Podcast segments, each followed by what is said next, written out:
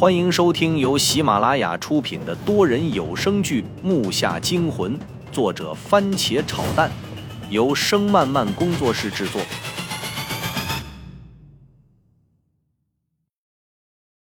第二十七集，我转身不管父亲，径直向主墓室走了过去。反正这里边的东西几乎都是运用人本身那种不安与恐惧的心理作用，我只要镇定下来。应该就不会有危险吧？入墓这么久，适不适应都已经这样。进入了主墓室，果然和前两个墓室不一样。眼前一片宽广，这种豪迈感和气势压迫感，根本就不是墓室的感觉。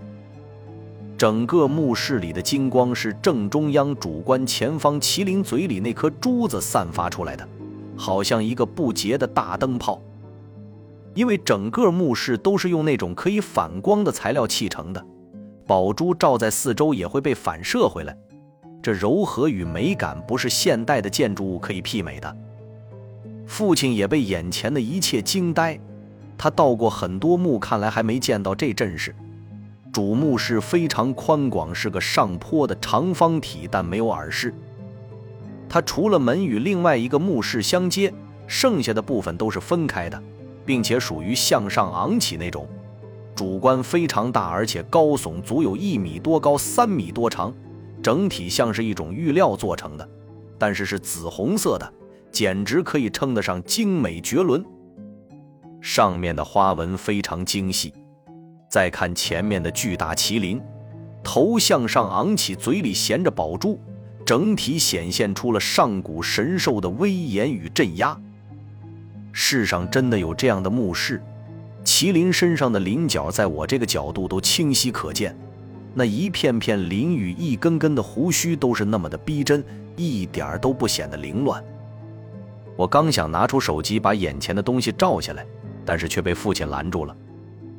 记住，以后不要再有这样的举动，不要把地下墓里的样子带出去，也不要拍照，这是对墓主人的大不敬，懂吗？我刚才看过了，这个墓也在那个龙爪之一，和你爷爷碰到的那个墓离得非常近。你爷爷碰到那个墓在现在的呼兰一带，但是可能已经没有了吧。说着，父亲叹息了一声。我不知道父亲为什么会说起这个，有关联是有关联，而这只麒麟为什么会放到这儿？难道真的起了镇压作用吗？我还在思考。我真的迫不及待地想看看这个墓主人是何方神圣，也会像盗墓小说里写的那样有个不腐之身吗？想着，我就拽了父亲一下：“爸，动手吧，让我们看看这个把咱们霍霍成这样的墓主人是谁吧。”说着，我冲着棺材去了，但是被父亲一把拦住。这一次又是因为什么呀？难道你觉得这个墓主人会让咱们这么容易进来，然后出去吗？你知道他这个墓的形式是什么吗？我听后突然恍然大悟，父亲说的的确有道理。从我们进来，除了碰巧那些虫子被前一批人解决了不少，让我们捡了个漏，剩下的都是碰巧过来的，而且个个都是障眼法。如果真是高手的话，到这里不难，难道就这么轻易的可以完成盗墓吗？其实跟现在小说不一样，在古代。能达到用九部大恶菌宫格和用灵魂禁卫这种方法守护自己尸体的，根本就不多。但是既然能两个全部用到，那他也就不是什么善茬。这个主墓室就一定有着很厉害的机关，一切小心的好。我冷静下来，然后又听父亲说道：“此墓建造形式为极下江龙式，属于保佑国土和子孙后代，然后让自己安息的那种。”那这样，他在自己的墓里运用上九部大恶菌宫格就是矛盾了，而且两者会产生互撞，根本不是什么好心。下江龙式就是让自己的墓以旋转的形式向地下延伸，然后主墓室类似龙头昂起。你也看到了，咱们下来的路是婉转向下的。这个人到底有什么用意啊？父亲越来越茫然，本来他还不确定。现在终于确定，这个墓室就是吉下江龙。那该怎么办啊？咱们不能到这里了，因为害怕就回去吧？你会甘心吗？我疑问道。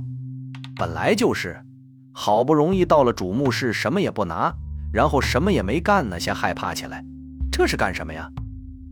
我这个无奈，于是坐在地上拿出了一瓶罐头，就着干粮就吃了起来。我顺手扔给了父亲一块。爸，吃点吧。既然到了这里，而我选择了盗墓，咱就算不干别的，我也得把那个发光的珠子拿出去啊。这时候我想起来了。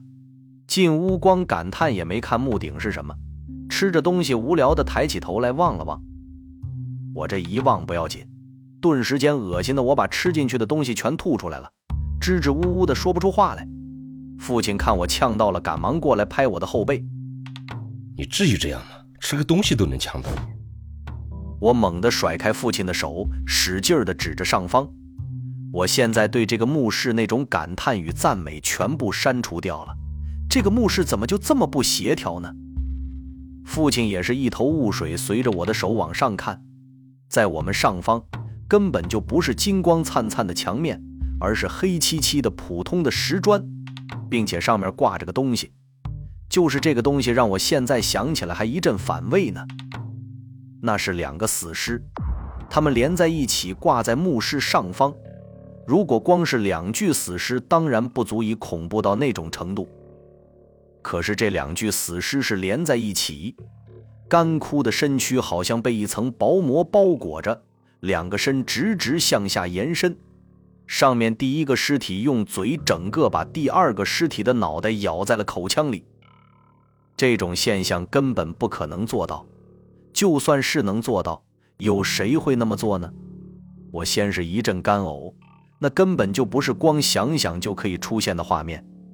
那个人的嘴扭曲张着，自己脑袋好像快被撑爆了一样。他的身体犹如枫叶般摇曳着，可要知道这个墓室没有风啊，为什么他会摇动？特别是他的肚子更是巨大异常。木下惊魂多人有声剧，感谢您的收听，更多精彩内容请听下集。